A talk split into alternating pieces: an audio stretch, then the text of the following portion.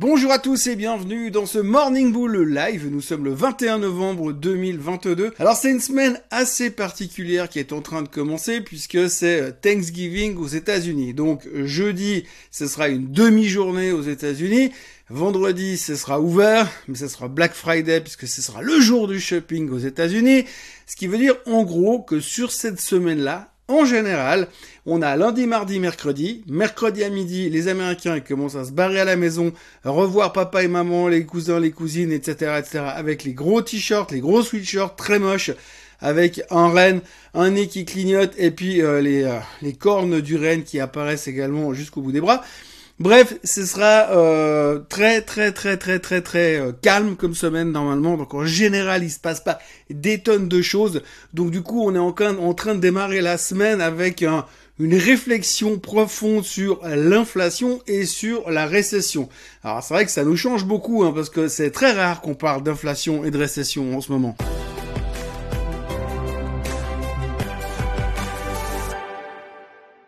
Donc je vous préviens tout de suite, ça risque d'être une semaine assez ennuyeuse quand même, mais ça nous donne un petit peu de temps pour réfléchir à ce qui se passe. Alors déjà, on peut aborder euh, le sujet de l'inflation. Donc si on fait un point rapide, eh bien euh, depuis 10 jours, on sait que le CPI va mieux, il est en train de diminuer puisqu'on est à 7,7% euh, de CPI aux dernières nouvelles. Quand on voit la tronche du pétrole aujourd'hui qui se traite autour de 79 dollars, on peut légèrement supposer que le CPI du mois de novembre, qui sera publié début du mois de décembre, sera également en baisse, voire beaucoup plus bas, je sais pas, soyons fou, 7,2, allez. Et puis euh, ensuite, on va continuer dans ce process en se disant que ce que fait la Fed fonctionne. Donc, il faudrait que la Fed, à un moment donné, elle arrête d'être trop au quiche. Il faudra qu'elle devienne deviche.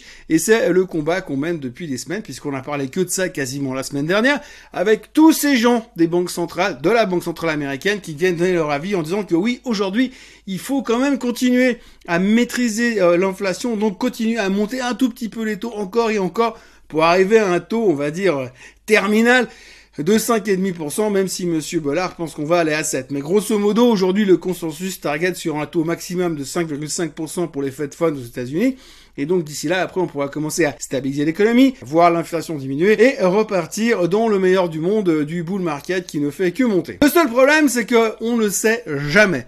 Oui, on ne sait jamais parce que c'est absolument pas une science exacte ce qu'on fait. La finance n'est pas une science exacte et les gens ne savent pas exactement où l'on va et où c'est que ça va se terminer. Donc on peut espérer que logiquement, mécaniquement et théoriquement, c'est ce qui devrait se passer. Sauf que, en fait, aujourd'hui, on sait, on a appris, enfin, je suis tombé sur une étude ce week-end qui expliquait finalement que quand l'inflation montait, elle pouvait être contrôlée par une hausse des taux, mais pour autant que l'inflation ne soit pas trop élevée. Par contre, il semblerait que statistiquement, chaque fois que l'inflation dépasse 8%, euh, à un moment donné, à une date, à un date D, à un jour euh, T, non c'est pas ça. Du moment où l'inflation dépasse donc les 8%, à ce moment-là, ça se complique parce que c'est plus la même inflation que quand elle est en dessous de 8%. C'est peut-être aussi pour ça que quand on a franchi les 8% à la hausse, on a paniqué au mois de février, et quand on a refranchi les 8% à la baisse il y a 10 jours, eh bien on a explosé de joie. Alors peut-être que à cause ça. Toujours est-il que si on regarde cette étude, on sait que quand l'inflation dépasse à un moment donné donc ce niveau de 8%, eh bien on met longtemps pour redescendre. Alors longtemps ça veut dire quoi? Eh bien selon toujours cette même étude, eh bien longtemps ça veut dire, alors tenez-vous bien, hein, entre 6 ans et 20 ans. Oui, alors 6 ans et 20 ans, ça paraît super long en fait aujourd'hui quand on regarde comme ça. Et effectivement, c'est super long. Alors maintenant, si on regarde le médian de tout ça, ce serait plutôt autour de 10 ans. Donc on considère que quand on a un pic d'inflation supérieur à 8%, eh bien normalement, on devrait mettre environ 10 ans pour revenir à un taux normal qui se situerait autour de 2% selon la Fed. Alors autant vous dire que pour l'instant c'est pas du tout ce qu'on a pricé dans les marchés. Pour l'instant on a pricé une inflation qui devrait régulièrement diminuer pour arriver gentiment euh, à 0, euh, enfin à 2% d'inflation, ce qui serait déjà pas mal, même à 3 on serait déjà super content. Mais pour l'instant c'est pas du tout ce qu'on anticipe, pourtant, eh bien cette étude nous dit que c'est compliqué. Alors par contre, attendez, il y a une bonne nouvelle. La bonne nouvelle c'est que il arrive quand même que dans 20% des cas, effectivement, en moins d'une année, on soit revenu à un taux normal. Alors il n'y a plus qu'à espérer qu'on soit là-dedans parce que sinon, ça va se compliquer. Donc en gros, ce qu'on sait aujourd'hui, par rapport à ce qu'on a pu réfléchir ce week-end, après des longues heures de méditation, c'est que finalement, euh, l'inflation, elle est peut-être sous contrôle, elle est peut-être transitoire, Mais on n'est même pas sûr. Et puis alors, il y a la récession. Alors la récession, là aussi, hein, on sait qu'à un moment donné, quand vous montez les taux, vous connaissez l'histoire, on freine, on freine l'économie. Quand on a trop freiné l'économie, après, il faut arrêter de monter les taux. Mais c'est peut-être des, des fois c'est trop tard. Et c'est trop tard parce que des fois, on est déjà reparti en récession. Et alors, si vous regardez un petit peu, pour l'instant, il y a une montagne de stars qui se cumulent au fur et à mesure. Ça fait plusieurs semaines qu'on entend tout le monde venir nous dire attention, ça va être très moche. On a parlé la semaine dernière de Jeff Bezos, on a parlé d'Elon Musk, on a parlé de Jamie Dimon, le patron de JP Morgan, on a parlé du patron de Goldman Sachs, on a parlé de Charlie Munger, le numéro 2 de Warren Buffett. Bref, il y a une pétée de monde aujourd'hui dans les institutions financières qui sont en train de nous dire attention, ça va être compliqué parce que la récession, on va se la prendre.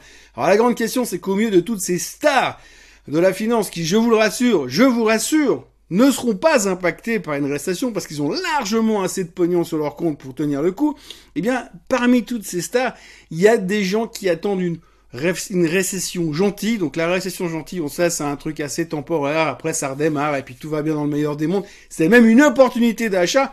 Et puis par contre, il y en a d'autres qui pensent que ça va être très très dur, très très long et très très douloureux. Alors encore une fois, on n'est pas dans une science exacte et honnêtement, on n'en sait foutrement rien. Donc pour l'instant, on y va un petit peu à tâtons. Et puis c'est bien parce qu'on est sur une semaine tronquée, une semaine de trois jours, deux jours et demi, trois jours aux États-Unis. Donc on a le temps de réfléchir, on a le temps de se poser des questions. Et puis ça tombe bien parce que côté nouvelle fondamentale, il y a quasiment que dalle. Hein. Il y a les résultats qui vont être publiés encore cette semaine, mais autant de vous dire qu'il y a quasiment plus rien. Ce soir, on aura Dell, dont tout le monde se fout, et Zoom, tout le monde se fout aussi à peu près. Mais bon, il y aura encore quelques résultats qui n'auront pas d'impact monumentaux sur les marchés. Et puis le reste, eh bien, on attend. Alors, le seul truc qui fait parler le marché aujourd'hui, c'est euh, Twitter. C'est Twitter parce qu'Elon Musk est en train de virer tout le monde à coups d'email, euh, que tout le monde n'est pas content, que tout le monde pense que Elon Musk est un tyran, et puis que ça devient très compliqué de gérer Twitter à tel point qu'il y en a qui se demandent si Twitter pourra survivre avec aussi peu d'employés. Mais bon, fondamentalement, on s'en fout. Parce que Twitter n'est pas coté en bourse, donc c'est pas le sujet du jour. Par contre, de l'autre côté, on entend toujours Elon Musk qui revient et qui laisse supposer qu'un jour il y aura un rachat d'actions chez Tesla. Alors ça, c'est un truc assez phénoménal aussi, parce que le gars, il arrête pas de nous balancer des rumeurs sur Twitter, entre autres, pour dire qu'il y aura peut-être un rachat d'actions chez Tesla, un share buyback. Alors c'est génial parce que ça s'appelle quand même un tout petit peu des opérations d'initiés, mais tout le monde s'en fout visiblement parce qu'on est beaucoup plus concentré sur ce qui se passe chez Twitter. Mais encore une fois, Twitter n'est pas coté en bourse. Après, on parle aussi beaucoup de FTX, FTX qui continue, continue à lever des tapis et des, moquettes un peu partout dans les bureaux, puis se rendre compte qu'il y a plein d'argent qui a disparu partout. Aujourd'hui, on sait que sur 5 des plus gros clients de FTX, eh bien les gars, ils, ils cherchent 3,1 milliards de dollars pas sûr qu'ils les revoient quand on voit ce qui reste dans les caisses de FTX. On remet toujours pas mal en question euh, la zone de confiance dans laquelle pourraient se trouver les crypto-monnaies aujourd'hui. Attention au passage parce que le Bitcoin est en train gentiment d'aller gratter vers les 16 000 dollars de nouveau. Ce serait bien qu'il casse pas tout de suite les 15 500 même si moi je l'attends toujours 3 ou 4 000 dollars plus bas, ce qui serait assez sympa pour pouvoir euh, l'acheter moins cher. Et puis autrement, eh bien, on reste un petit peu au milieu de nulle part avec pas grand chose à se raconter euh, sur les marchés financiers. L'autre sujet aussi qu'il faudra aborder, c'est que euh, c'est politique ou santé ou healthcare, peu importe comment on veut le dire, il faudra noter aussi que ce matin l'Asie est en baisse.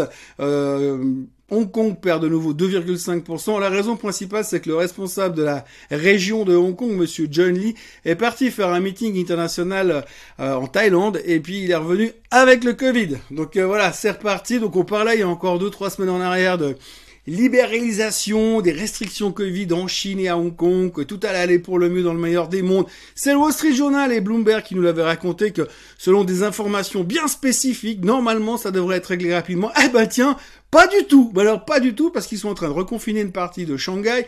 Bref, c'est de nouveau reconfinement, reconfinement en Chine. Donc pour l'instant, le, le, le, pays qu'on attendait s'ouvrir à nouveau pour pouvoir de nouveau consommer beaucoup de pétrole et relancer l'économie mondiale, bah c'est pas tout à fait l'histoire du moment. Hein. D'ailleurs, on le voit très bien, comme je disais tout à l'heure, le pétrole est à 79 dollars parce qu'évidemment, les Chinois, comme ils sont confinés, eh bien, ils vont plus consommer. C'est assez simple comme réflexion. Et puis, ça arrange tout le monde parce que finalement, un pétrole eh bien, c'est pas trop inflationniste. Voilà. Et puis, pour conclure euh, ce Morning Bull Live, euh, ce qu'on pourra retenir encore, c'est que Disney a changé de CEO. Ils ont viré euh, celui qu'ils ont actuellement. Ils ont été rechercher Bob Iger, qui était l'ancien CEO, qui était parti à la retraite. Comme quoi, des fois, euh, il faut euh, savoir récupérer un peu d'expérience. On espère qu'il arrivera à sauver euh, Mickey et Minnie. Et puis, pendant ce temps, on parle aussi beaucoup des tirs d'artillerie sur la centrale nucléaire de Zaporizhia en Ukraine, ce qui doit certainement aider la confiance de l'investisseur et la confiance du consommateur. On verra aussi les chiffres du Black Friday vendredi, hein, les chiffres de consommation. Il y a pas mal d'articles relativement négatifs en ce moment qui se disent que le consommateur, il pourrait être un tout petit peu plus prudent que d'habitude durant cette période de folie de soldes. Mais on verra tout ça en fin de semaine. Encore une fois, je vous le dis, cette semaine sera très courte, avec peu d'activité et de moins en moins de volume, plus on va s'approcher euh, de mercredi. Moi, je vous encourage quand même à vous abonner à la chaîne Suisse en français, si ce n'est pas déjà fait. Autrement, vous pouvez liker cette vidéo, vous pouvez cliquer sur la cloche pour vous abonner quand il y aura des nouvelles vidéos qui sortent. Vous pouvez aussi euh, liker cette vidéo si vous avez aimé. Et puis, euh, vous pouvez eh bien sûr revenir demain. Je voudrais encore préciser une chose, c'est que euh, à culpa, à maxima culpa, je me suis complètement vautré en downloadant la vidéo du Swiss Bliss de vendredi et je vous ai mis deux fois le Morning Bull Live de vendredi. J'ai corrigé le tir samedi, donc si jamais vous avez pensé que j'avais complètement raté le truc, c'est vrai, mais j'ai corrigé le tir et donc maintenant vous pouvez revoir le Swiss Bliss qui est en ligne et c'est le vrai, c'est celui que j'ai tourné vendredi matin. Voilà, il me reste à vous souhaiter une très bonne journée, un très bon début de semaine, de très bons courtes semaines et puis on se revoit demain à la même heure. Très bonne journée à tous. Bye bye.